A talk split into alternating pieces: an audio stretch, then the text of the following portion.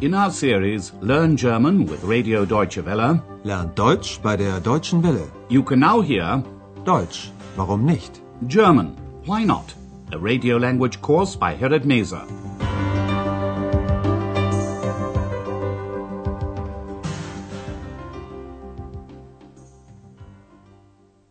Liebe Hörerinnen und Hörer. Hello and welcome back. Today you can hear lesson 22. Und seine Frau? And what about his wife? In the last lesson, Frau Berger spoke to Herr Meyer, who left the hotel one day without paying. She told him that she thought it was strange he'd emptied his room. Wissen Sie, das war seltsam. Ihr Zimmer war leer, alle Sachen waren weg, Sie waren weg. Herr Meyer explained the circumstances, though he wasn't very convincing. He said he was in Essen because his girlfriend lives there, but they had an argument. Listen to the past tense forms war and hatte. Ich war in Essen. Meine Freundin wohnt da. Aber wir hatten Streit. Meanwhile, back in the hotel lobby, two guests, Frau Hoffmann and Frau Müller, are sitting talking. They're making comments about people walking past. Listen to their conversation. What do they say about Dr. Thürmann? Das ist er. Herr Thürmann? Ja. Wirklich charmant. Und sein Beruf? Na, hören Sie mal, er ist Professor. Oh, Professor. Und woher kommt er? Aus Berlin. Ach was, Sie wissen ja alles. Na ja, Und seine Frau? Ich meine, ist er verheiratet? das weiß ich nicht. Aber ich glaube, er ist nicht verheiratet. Guten Tag, die Damen. Guten Tag, Herr Professor Thürmann. Guten Tag, Herr Professor. The two women have raised Dr. Thürmann from the rank of a doctor to that of a professor. Listen once again.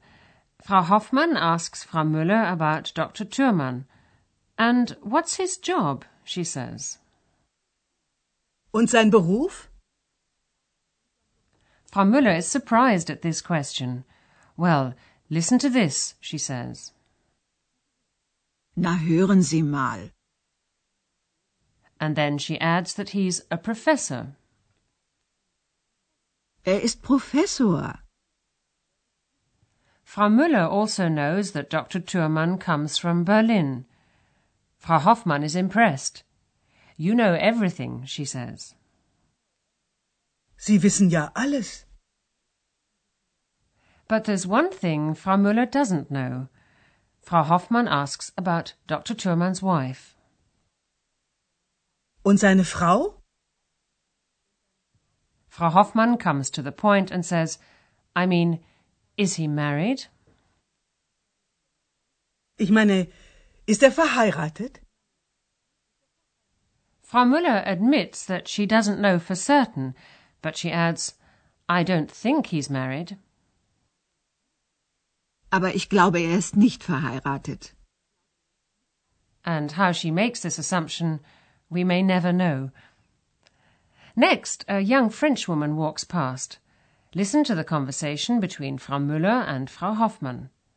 Frau Müller knows a lot about the young woman, but there's something she doesn't know.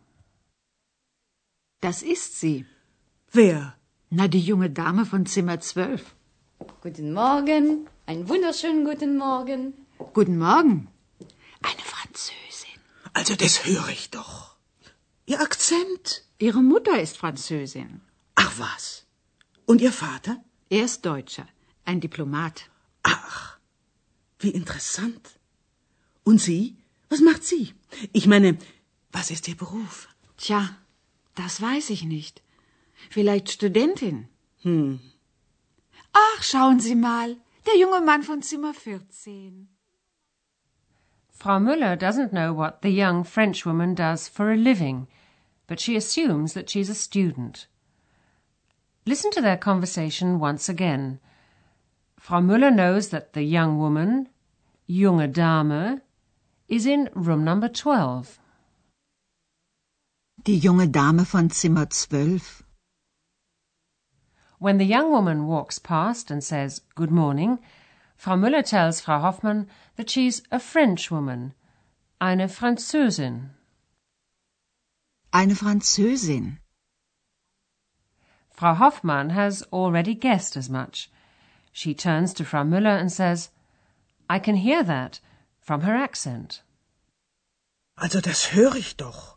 Ihr Akzent. Frau Müller tells her that the young woman's mother, Mutter, is French. Ihre Mutter ist Französin. Next, Frau Hoffmann asks about the Frenchwoman's father, Vater. Und Ihr Vater? Frau Müller explains that her father is German, Deutscher. Er ist Deutscher. And she also knows his profession.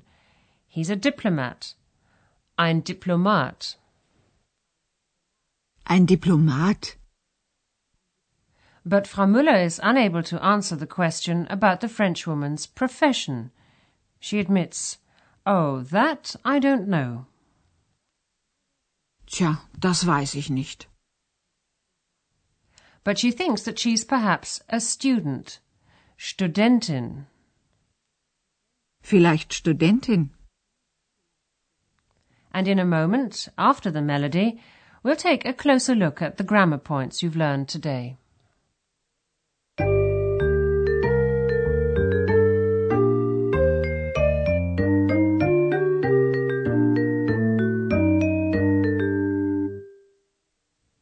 In today's lesson, you've heard the possessive article in the third person singular, sein and ihr.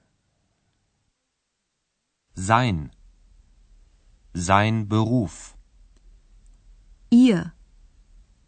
Ihr Beruf. Sein Beruf, his profession. Sein is used when the subject referred to is masculine. For example, in the case of Dr. Thürmann. Sein. Sein Beruf. Ihr Beruf, her profession. Ihr is used when the subject referred to is feminine, as in the case of the young Frenchwoman. Ihr. Ihr Beruf. However, the possessive article changes its form according to the noun it precedes.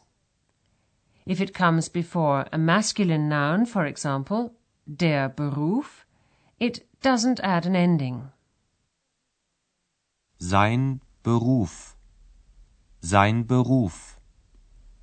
Ihr Beruf. Ihr Beruf. The same applies to a possessive article which comes before a neuter noun.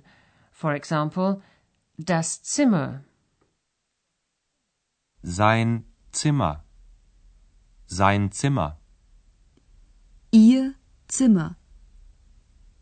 Ihr Zimmer.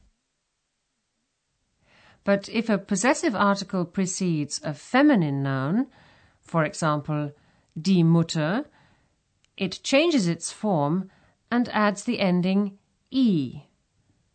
So, if we were talking about Dr. Thürmann's mother, we would say Seine Mutter. Seine Mutter.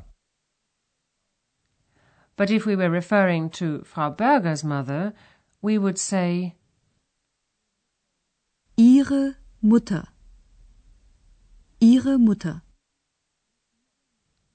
Listen to the following examples and note how the possessive article changes. Dr. Thürmann. Sein Beruf. Seine Mutter. Frau Berger. Ihr Beruf. Ihre Mutter.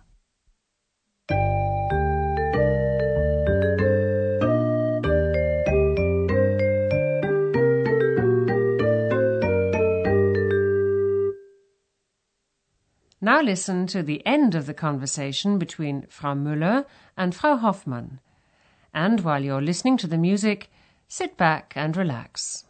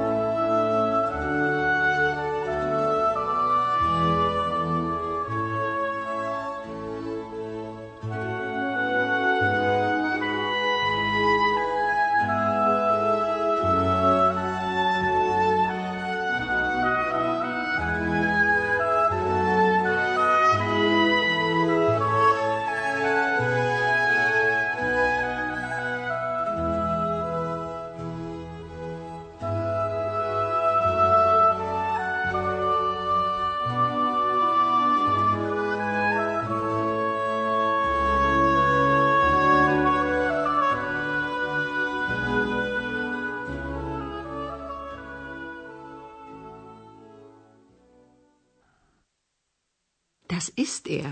Herr Türmann? Ja. Wirklich charmant. Und sein Beruf? Na, hören Sie mal, er ist Professor. Oh, Professor. Und woher kommt er? Aus Berlin. Ach was, Sie wissen ja alles. Na ja. Und seine Frau? Ich meine, ist er verheiratet? Das weiß ich nicht. Aber ich glaube, er ist nicht verheiratet. Guten Tag, die Damen. Guten Tag, Herr Professor Thürmann. Guten Tag, Herr Professor. Next, the two women talk about the young Frenchwoman in room 12.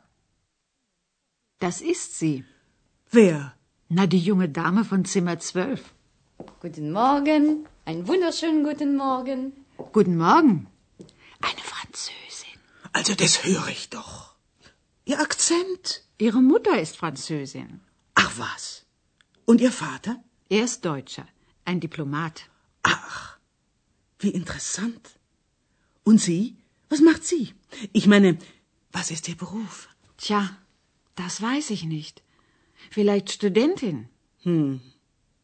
Ach, schauen Sie mal, der junge Mann von Zimmer 14. As usual, X has something to say about the two women sitting gossiping in the hotel lobby. She calls them a duo or duet and makes up this rhyme. Das Duett spekuliert so nett.